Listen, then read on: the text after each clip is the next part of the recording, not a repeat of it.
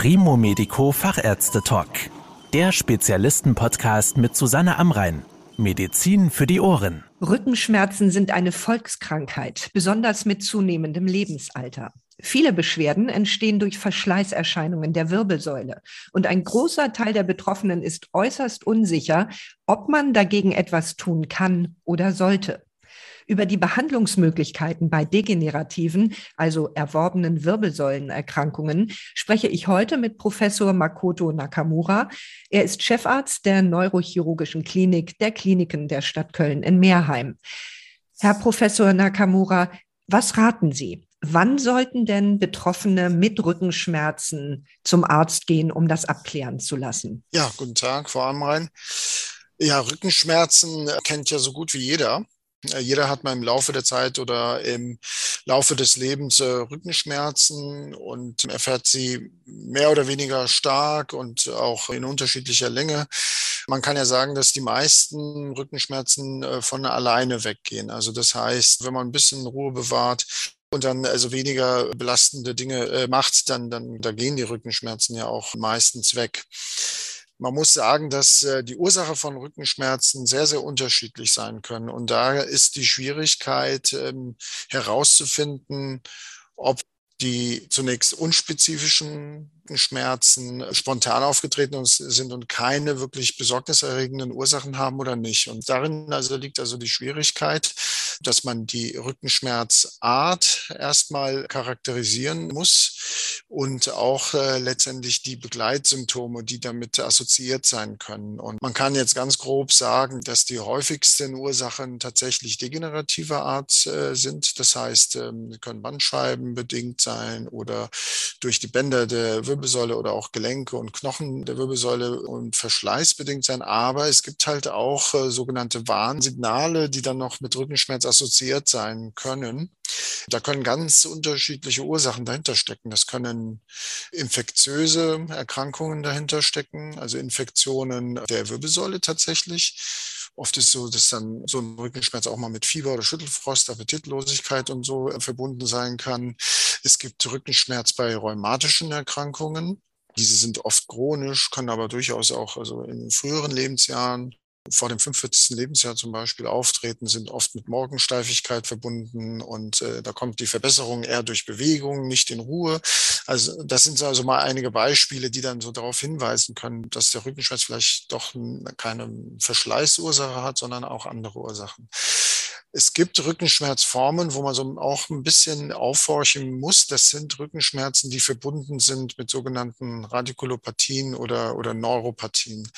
Das heißt, dass die Rückenschmerzen verbunden sind mit ausstrahlenden Schmerzen in Beinen, mit Gefühlsstörungen, können auch Ribbelgefühle oder Taubheitsgefühle sein, aber zumindest, dass die Ausbreitung dann in die Beine erfolgt. Das ist dann immer ein Zeichen dafür, dass dann auch der Hauptnerv, der aus der Wirbelsäule heraustritt, in irgendeiner Form beleidigt ist, komprimiert ist und ähm, da können Ursachen beispielsweise ein Bandscheibenvorfall sein oder andere Dinge, die dann also tatsächlich zu einer Kompression ähm, des Nervens führen.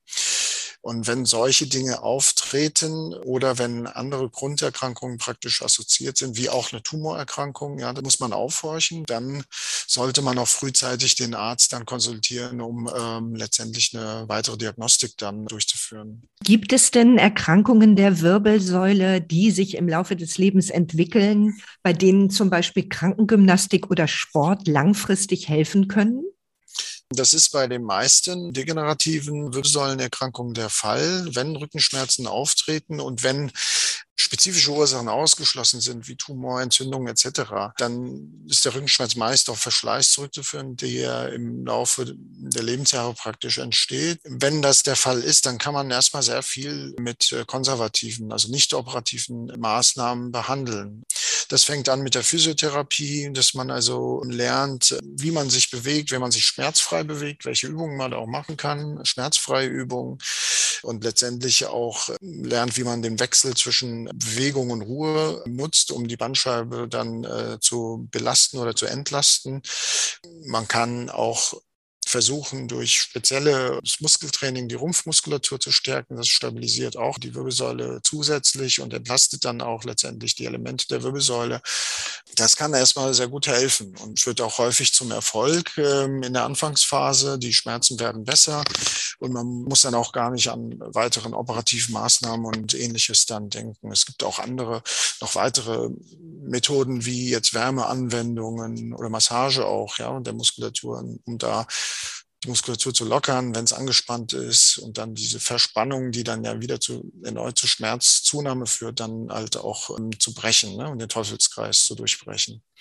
Äh, vergessen darf man natürlich nicht die äh, medikamentöse Therapie, also die äh, Einnahme von Schmerzmitteln. Das sollte ja dann nicht äh, kein chronischer, dauerhafter Zustand sein, aber vorübergehend ist es natürlich sinnvoll, dass man Schmerzmittel einnimmt, um die gesamte Situation zu entspannen, letztendlich auch den Teufelskreis, der dann entsteht, äh, zu durchbrechen. Dann kann man auch häufig dann wieder, wenn die Schmerzen gelockert sind, mit den Schmerzmitteln zurückgehen und, dann letztendlich auch wieder die Einnahme stoppen. Wann ist denn aus Ihrer Sicht der Punkt gekommen, an dem Patientinnen und Patienten doch über eine Operation nachdenken sollten? Ja, das ist einmal der Fall, wenn Zeichen einer Nervenkompression vorliegen. Das heißt eine sogenannte Radikulopathie oder Neuropathie. Das sind diese ausstrahlenden Schmerzen ins Bein oder es können auch ausstrahlende Schmerzen so in dem Dammbereich, Genitalbereich äh, sein oder Funktionsstörungen im Damm- und Genitalbereich wie Harninkontinenz oder auch Stuhlinkontinenz. Das wäre wirklich die sehr fortgeschrittenere Form. Aber es gibt ein paar Dinge, auf die man tatsächlich achten muss wo man dann auch nicht so viel Zeit hat, um zu reagieren. Denn wenn tatsächlich eine Nervenkompression vorliegt, dann halten die Nerven diese Kompression auch nur eine bestimmte Zeit lang aus. Und wenn dann nicht geholfen wird, können die Nerven im Grunde genommen die komplette Funktion verlieren aber dann auch dauerhaft. Und das ist also die Problematik, dass man diese Situation rechtzeitig erkennt und äh, dann reagiert. Die eben genannten konservativen Maßnahmen, die können indirekt zu einer Entlastung auch in so einer Situation des Nervens führen. Aber oft ist es so, dass er alles schon mal versucht hatte und der Punkt erreicht wird, dass das nicht mehr funktioniert. Und das ist dann auch der Moment, wo man dann tatsächlich operativ ran muss. Das kann jetzt mal beispielsweise so sein, dass ein Bandscheibenvorfall auf einen Nerv drückt und vielleicht ist es am Anfang eine Vorwölbung der Bandscheibe, dann ist das mit konservativen Maßnahmen gut zu lösen, dann entsteht das immer wieder, irgendwann bringt dann die Physiotherapie und die Medikamente bringen nichts mehr und der Schmerz wird trotzdem immer stärker oder es kommt vielleicht sogar eine Schwäche des Beines hinzu. Das ist dann ein Alarmzeichen, da muss man tatsächlich operativ etwas machen, denn sonst kann dieser Zustand, insbesondere die Schwäche im Bein, dann auch dauerhaft bleiben und da muss man also relativ schnell reagieren. Entscheidend ist letztendlich, äh, dass man eine Bildgebung hat von der Wirbelsäule. Das sind oft computertomografische Aufnahmen oder kernspintomografische MRT-Aufnahmen die dann also ganz genau nochmal abbilden, was denn die Ursache für die Nervenkompression beispielsweise ist. Und wenn das jetzt ein Bandscheibenvorfall ist, dann sieht man das auch sehr gut. Wenn es jetzt eine knöcherne Einengung ist, dann sieht man das in, auch im CT und in, mit anderen Methoden äh, sehr gut. Und dementsprechend kann man dann äh, das Operationsverfahren auswählen. Das Ziel der Operation ist letztendlich dann auch, äh, diese Kompression dann zu beseitigen, damit der Schmerz weggeht, damit also auch kein bleibender Nervenschaden verbleibt. Es gibt andere Ursachen, die eher weniger eindrucksvoll auftreten können. Das ist meistens bei älteren Patienten, die chronische Rückenschmerzen haben und die dann also mit der Zeit über Jahre hinweg einen engen Spinalkanal beispielsweise entwickeln oder einen engen Nervenaustrittskanal, eine sogenannte Vorarmstenose oder Spinalkanalstenose. Die führt nicht abrupt zu Schmerzen, die führt immer langsam dazu, dass man immer schlechter geht, die Rückenschmerzen chronisch sind. Die Gehstrecke wird immer kürzer, die schmerzfreie Gehstrecke. Also man kann am Anfang vielleicht einen Kilometer, zwei Kilometer gehen ohne Schmerz, dann geht's nur noch 500 äh, Meter, dann 100 Meter und dann gibt's Patienten, die durchaus wirklich nur noch 40, 50 Meter überhaupt schmerzfrei gehen können und sich immer hinsetzen müssen. Und das liegt daran, dass an der Wirbelsäule Verschleißerscheinungen entstehen, die dann letztendlich durch Verdickung von Bändern und Verdickung von Gelenkfortsätzen und Knochen um den Spinalkanal herum dann äh, mehr und mehr den Spinalkanal einengen, bis dann überhaupt gar nichts mehr geht. Und das ist etwas, was sich über Jahre hinweg entwickelt. Äh, daher schwer immer als Patient zu greifen, wann der richtige Zeitpunkt ist, letztendlich zu einer Operation. Aber spätestens dann, wenn man also im Alltag deutlich eingeschränkt ist, dass das Gehen überhaupt nicht mehr funktioniert, dass man überhaupt keinen Aktionsradius mehr hat im Grunde genommen, da kommen die Patienten dann doch und lassen sich beraten. Aus meiner Sicht kann das schon ein bisschen früher geschehen. Allerdings hängt es immer natürlich vom Leidensdruck ähm, der Patienten ab. Es gibt Patienten, die finden das okay, dass man nur 50 Meter laufen kann, kommen damit wunderbar zurecht. Dann gibt es wiederum Patienten, die ein bisschen im früheren Stadium kommen und also noch nicht so einen ganz engen Spinalkanal haben, aber doch so eingeschränkt fühlen, dass eine Operation dann halt äh, auch helfen kann. Sie haben ja eben schon verschiedene Veränderungen der Wirbelsäule genannt. Wie können Sie die denn nun operativ beheben? Ja, da gibt es unterschiedliche Methoden und auch in der Größe und Ausmaß der Operation sehr, sehr unterschiedliche Operationen. Es gibt ähm, operative Verfahren, die relativ äh, wenig invasiv sind, die zu erreichen sollen, beispielsweise, dass jetzt ein Bandscheibenvorfall entfernt wird oder dass ein Nerv dekomprimiert wird. Das ist äh, so eine eher kleine bis mittelgroße Operation. Da gibt es unterschiedliche Methoden, dies zu erreichen. Meist ähm, wird praktisch von hinten, also von der Rückseite, der Zugang zur Wirbelsäule geschaffen über einen ganz kleinen Hautschnitt. Man gelangt zum Spinalkanal, ähm, zu dem Vorfall, der ja bedeckt ist durch den Wirbelbogen und den Gelenkfortsätzen. Da muss man also ein bisschen Knochenarbeit leisten, den Knochen äh, dort schleifen, um den Zugang zu schaffen. Aber das ist wirklich ein ganz kleiner Zugang. Dann äh, kann mit dem Operationsmikroskop unter vergrößerter Sicht mit feinen Mikroinstrumenten dann der Vorfall entfernt werden. Und das ist eine Operation, die also so eine halbe Stunde bis eine Stunde dauert. Es gibt auch eine andere Methode, wo man ein sogenanntes Endoskop nutzt. Im Grunde genommen macht man innen drin eigentlich das Gleiche, nur die Visualisierung ist anders. Und also das sind so die, die wirklich weit verbreiteten Verfahren, um Bandscheibenleiden äh, operativ zu behandeln. Bei einer sogenannten Spinalkanalstenose, also Einengung des Spinalkanals, geht man eigentlich recht ähnlich vor. Der Zugang der Operation ist auch von der Rückseite. Die Wirbelsäule wird also erstmal auch über einen relativ kleinen Schnitt freigelegt, ähm, die Muskulatur ein bisschen abgeschoben, freigelegt und dann äh, wird praktisch zwischen den Wirbelbögen wird ein knöchernes Fenster gemacht, auch mikrochirurgisch, das heißt unter Nutzung des Operationsmikroskopes. Und man trägt im Grunde genommen unter dem Mikroskop dann die ganzen Elemente ab, die durch Überwucherung, durch Hypertrophien sozusagen äh, zu einer Einigung des Kanals geführt haben. Das ist dann hauptsächlich Knochen und äh, sehr verdicktes äh, Band. Und äh, diese Elemente werden dann also äh, ganz fein abgetragen, damit äh, praktisch der Nervenschlauch und auch der Nerv, der dort auf dem Segment seitlich abgeht, wieder Platz hat und nicht mehr gedrückt ist. Das ist auch eine Operation, die so ungefähr eine Stunde, anderthalb Stunden dauern kann. Es gibt dann eine etwas invasivere, größere Operationsmethode, die kommt aber nur dann zum Tragen, wenn äh, die Nerveneinengung und die Spinalkanaleinengung beispielsweise durch ein Wirbelgleiten entstanden ist. Also das heißt, äh, wenn äh, die Wirbelkörper und die Wirbel aneinander anfangen, sich zu bewegen, der obere Wirbel schiebt sich nach vorne und es führt zu einer leichten Knickbildung des Nervenschlauchs. Wenn diese Gleitsituation nur gering ausgeprägt ist, kann man bei der sogenannten Dekompressionsoperation bleiben. Also man kann dann nach wie vor den Kanal mikrochirurgisch dekomprimieren und Nerven entlasten. Aber manchmal reicht es dann nicht aus, wenn das Wirbelgleiten dann doch zu stark ausgeprägt ist.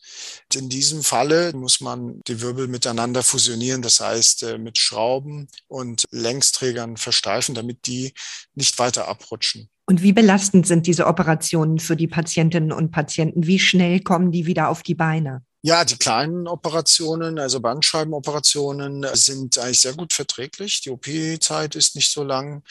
Man muss sagen, die Bandscheibenpatienten sind halt auch so im Schnitt ein bisschen jünger. Bandscheibenvorfälle haben Patienten, die sind zwischen 30 und 50 meistens und äh, sind also von der körperlichen Konstitution, Narkosefähigkeit und allem dann noch ein bisschen fitter. Die Patienten sind sehr schnell mobil. Sie können am OP-Tag noch am Abend aufstehen, am nächsten Tag sowieso.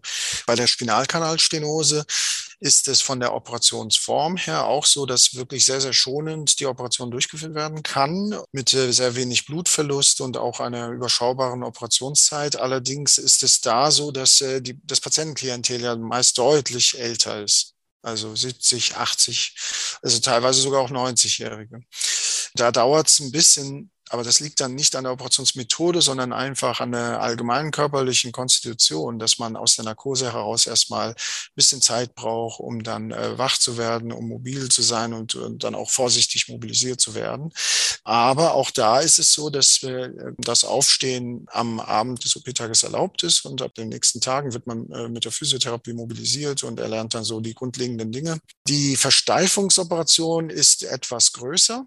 Denn da wird ja letztendlich noch zusätzlich neben der dekomprimierenden Komponente erfolgt noch die, die versteifende Komponente der Operation. Und das kann schon zeitaufwendig sein, je nachdem, wie viele Segmente man behandelt. Und ähm, das können durchaus mehrstündige Operationen dann daraus werden.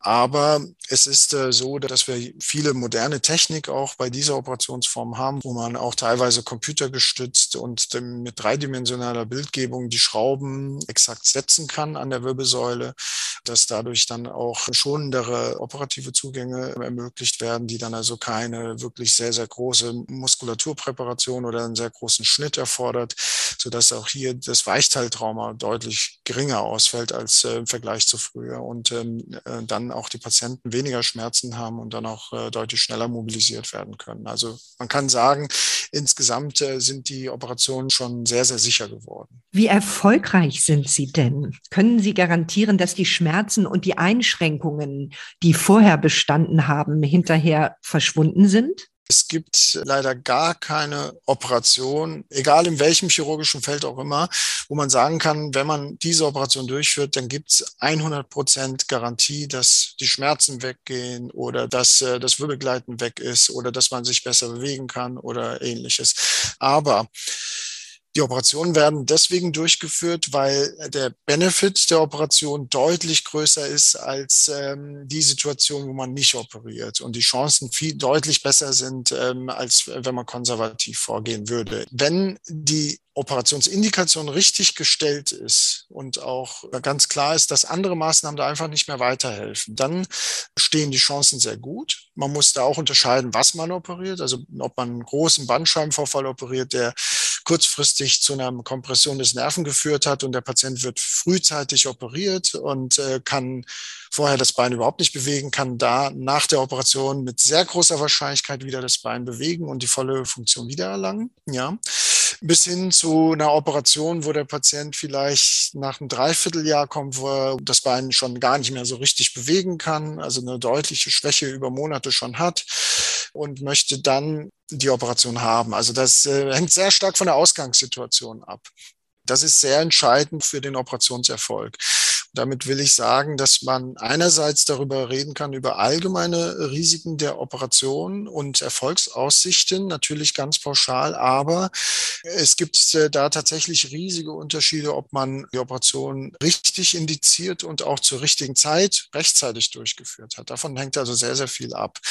Wenn man jetzt mal so von allgemeinen Operationsrisiken ausgeht, dann ist das so, dass äh, die mikrochirurgischen Operationen sehr, sehr sicher geworden sind. Es ist selten, dass ähm, Nervenschäden durch die Operation entstehen, aber es sind keine null Prozent. Also es sind immer noch ein, niedrige einstellige Prozentzahlen, wo solche Dinge vorkommen können. Kann man nie ausschließen. Und dasselbe gilt auch für größere Eingriffe. Wenn man instrumentierende, stabilisierende Operationen durchführt, dann können theoretisch die Schrauben falsch liegen. Also theoretisch gibt es ganz, ganz viele Möglichkeiten. In der Praxis äh, sieht es zum Glück so aus, dass auch äh, solche Schäden oder Komplikationen sehr, sehr selten sind und auch das, wovor die meisten Patienten Angst haben, eine Querschnittslähmung. Da muss ich auch sagen, theoretisch können Querschnittslähmungen nach Wirbelsäulenoperationen auftreten. An der Lendenwirbelsäule, Brustwirbelsäule, Halswirbelsäule, überall kann das auftreten. Aber die Wahrscheinlichkeit, dass es auftritt, ist sehr, sehr niedrig. Wenn die Wahrscheinlichkeit, dass ganz schlimme Komplikationen auftreten könnten, extrem hoch sein sollten, dann würde man natürlich solch eine Operation auch gar nicht empfehlen können. Und daher muss da eine ganz, ganz äh, dezidierte Risiko-Nutzen-Abwägung vor der Operation erfolgen, um dann zu dem Schritt der Operation dann tatsächlich zu gelangen. Vielen Dank, Herr Professor Nakamura. Ja, vielen Dank auch. Das war der Primo Medico Fachärzte Talk. Danke, dass Sie zugehört haben. Mehr Informationen rund um das Thema Gesundheit und medizinische Spezialisten finden Sie auf primomedico.com. Bis zum nächsten Mal, wenn es wieder heißt Medizin für die Ohren.